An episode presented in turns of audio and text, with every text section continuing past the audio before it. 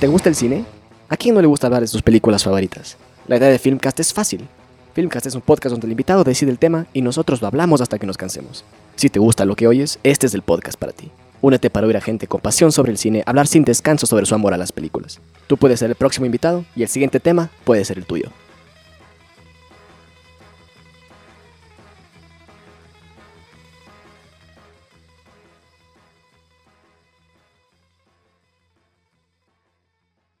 Alto, si no has visto la película te recomiendo no seguir escuchando, ya que nuestras conversaciones están repletas de spoilers. Si te gustan los spoilers, no lo pauses, pero si los odias tanto como yo, es mejor que mires la película antes de entrar.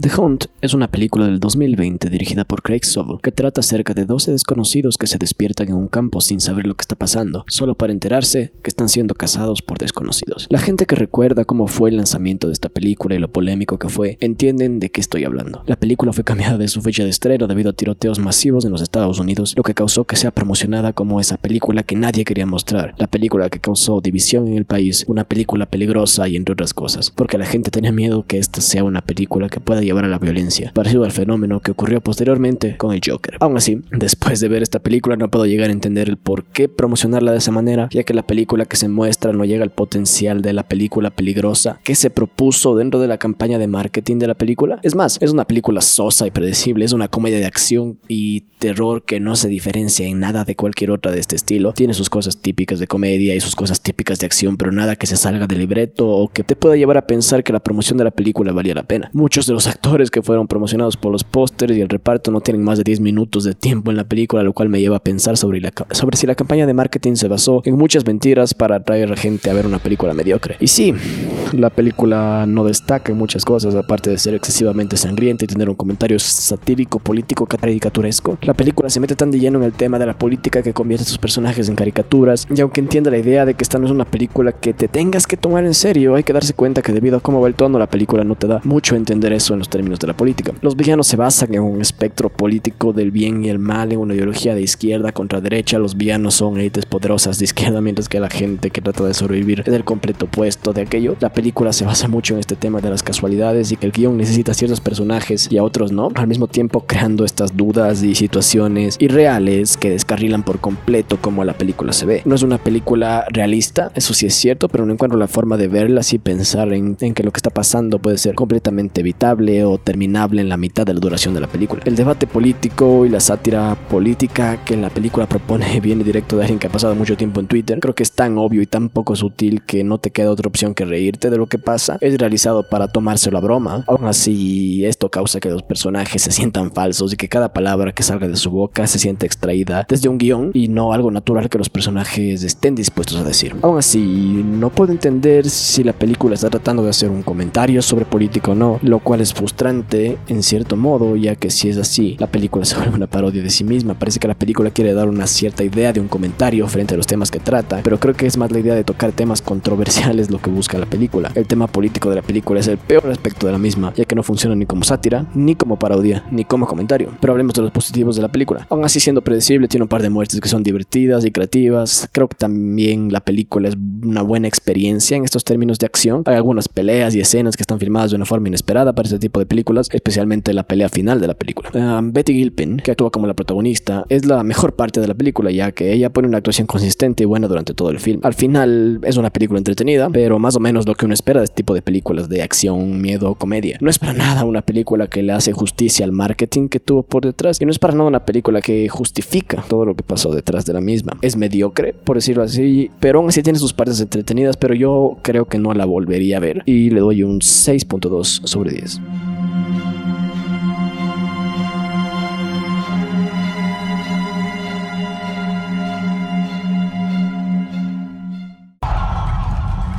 Okay, this is Gary for USA. He's got a podcast called The Confederate Files. He's a P score 8.5. What, what does that P stand for again? Piece of shit. I vote in. In. In. Another in. Okay. Oh. oh. gross. Big game Shane. Trigger warning, I'm sorry. Oh. I think the pick speaks for itself. It's an 8.8. In. Guys, we can't include everybody, okay? Thousands of people posted about Manor Gate, so. Christ. It's a gate now? Well, they ruined water and pizza. Why not manners? Listen, I want to slaughter all of them just like everybody else here, okay? But our military consultant says we got to cap it out at 12. Why? It's our first time. Safety reasons, okay? Oh, heavens. God forbid somebody gets hurt. Is that a kimono? That's appropriation, Richie. Hey, we're Liberty and Ted. In therapy. Jesus. They lost everything, Rich. They, they lost their jobs and their reputations. So did I, Miranda. But I'm dealing with it with, you know, drugs and alcohol like a normal person. Excuse me, did anyone else here get reassigned to Croatia? No? No? Because I did. That was a blessing in disguise. We're going to build that gas station for pennies. There's Next no slide. expedition- Jesus, Oliver. No. Listen, listen, listen, listen. If we don't have at least one person of color in this, it is going to be problematic. Um, I'm playing an Arab refugee. I'm from Connecticut. Isn't that a little problematic? That was your idea. was your idea? It was weird when you said it. Because we need to lean in to the stereotype to let them just expose their biases. Yeah, or we can just shoot them as soon as they grab their guns. Then they're not going to know why we're killing them. Okay? Next we have the slide. to. Okay. Justice for y'all. She's a 6.5. This is what she says. Fuck this bitch. Athena Stone murders innocent men and I don't need to hear more.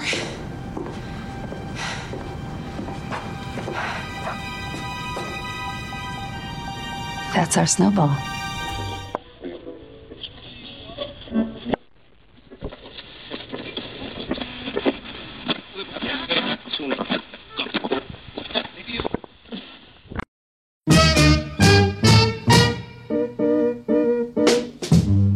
Broken Flowers es una película del año 2005 dirigida por el aclamado Jim Jarmusch. Su personaje principal se llama Don Johnston, interpretada por Bill Murray, el cual recibe una carta de su ex diciéndole que tuvieron un hijo, el cual posiblemente lo esté buscando. Don se embarca en un viaje visitando a todas sus exparejas para saber cuál de ellas es la que le envió la misteriosa carta. Nominada para el Pan de Oro en Cannes y ganadora del Gran Premio del Jurado en el mismo festival, esta pequeña película se ha ganado un estatus de culto, especialmente considerando la poca recaudación cuando salió en los cines. La mejor parte de la película es, sin duda, Bill Murray. Nunca había visto a Bill Murray dar una actuación tan espectacular. O sea, es una actuación típica de Bill Murray, sin embargo, tiene esa parte que encuentras dentro de las emociones de los personajes, especialmente la tristeza y la soledad que consigue realizarlo de la mejor manera posible. No estoy seguro de que este personaje sea un personaje naturalmente feliz. Aún así creo que la mejor parte de este personaje es esa esperanza que tiene después de sentirse perdido y triste. La idea de que el personaje puede tener algo que le dé un poco más de gusto, algo por lo cual existir y sentirse bien. Le da, la, le da a la audiencia esta forma de conectarse con este personaje y sentirse identificado con él mismo. Además, el carisma, la reputación de Murray solo logran que el personaje llegue a niveles superiores que creo que con otro actor no hubiese funcionado. Por otra parte, también tenemos a Jeffrey Wright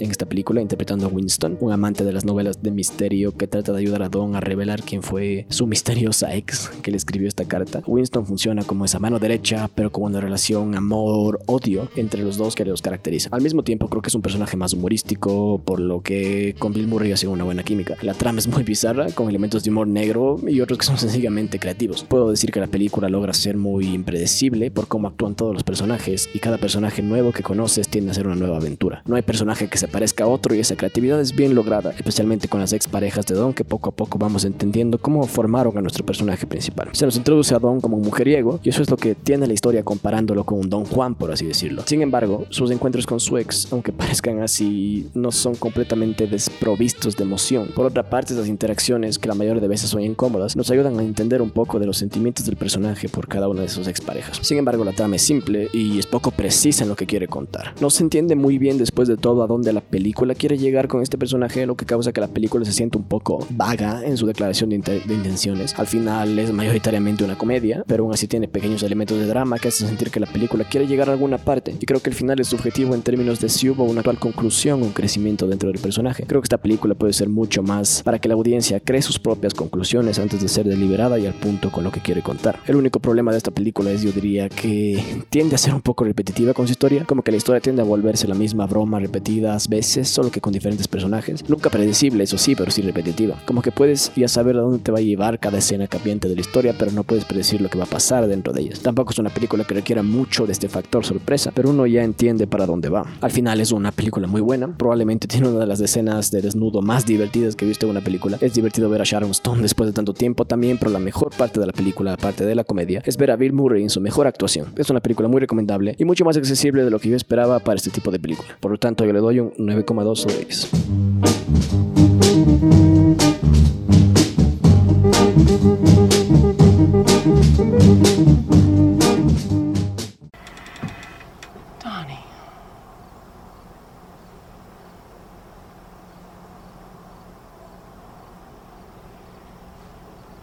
So, what the fuck do you want, Donnie? Oh, I just thought I'd drop by. Just checking in. Well, I don't remember any happy ending between us, Don. No reconciliation, nothing. You left me, Penny, remember? Yeah. Very clearly. So, what is it you wanted? Everything okay over there, Pen? Not sure yet.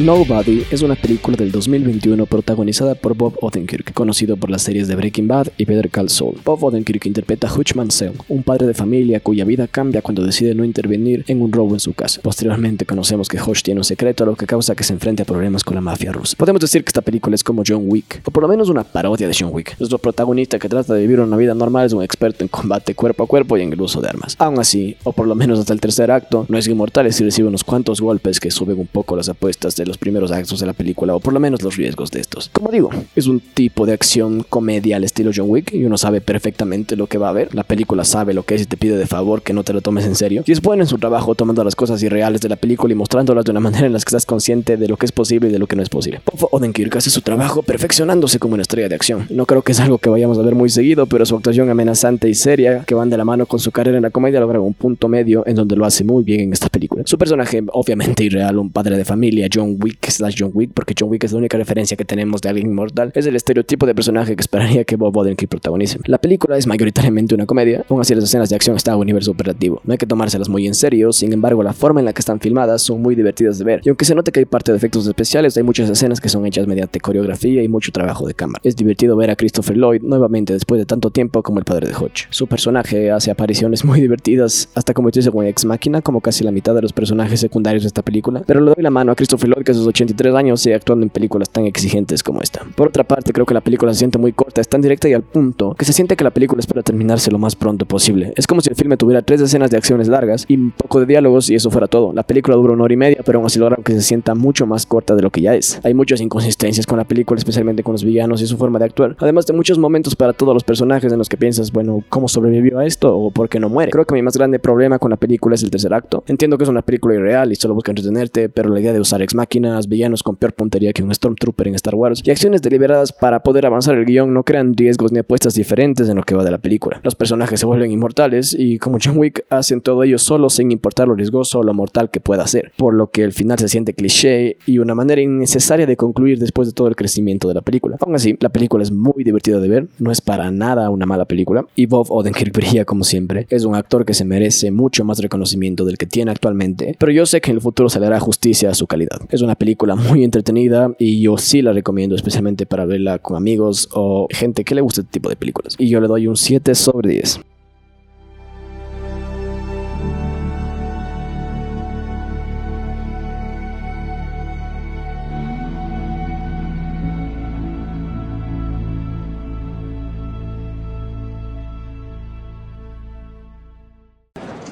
Mr. Mansell. Hey, Enjoying your meal? no. I came for the show. Cute.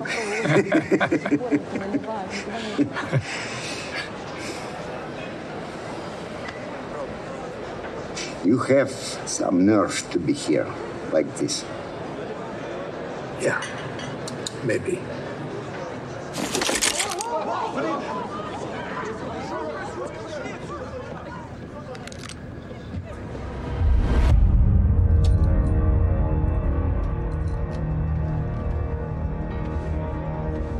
what say you and I have a moment?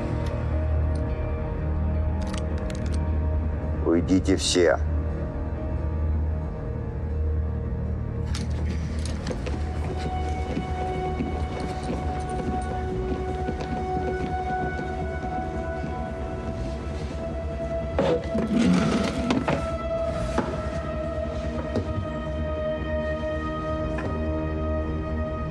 Now, on the one hand, there's a long dormant piece of me now awake that wants so very badly to play this out.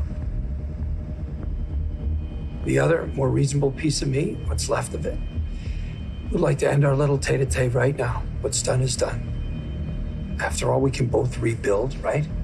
Right. Hmm, wait. Rebuild? I burned it. All of it. What all? Everything you have. Had. Everything you had. My art?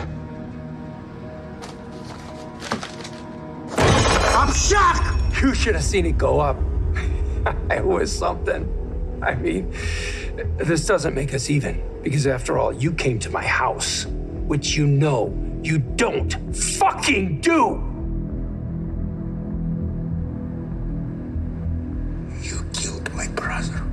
The last I saw, he was still breathing. And based on what little I know of the man, that's probably more than he deserved.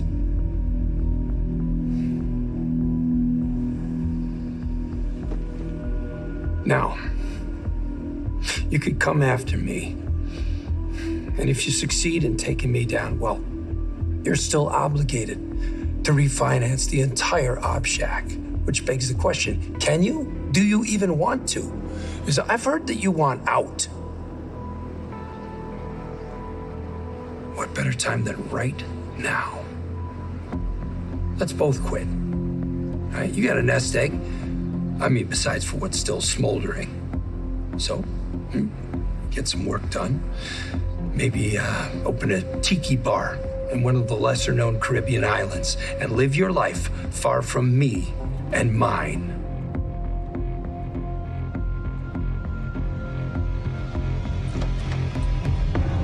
Think it over. I'll be nearby.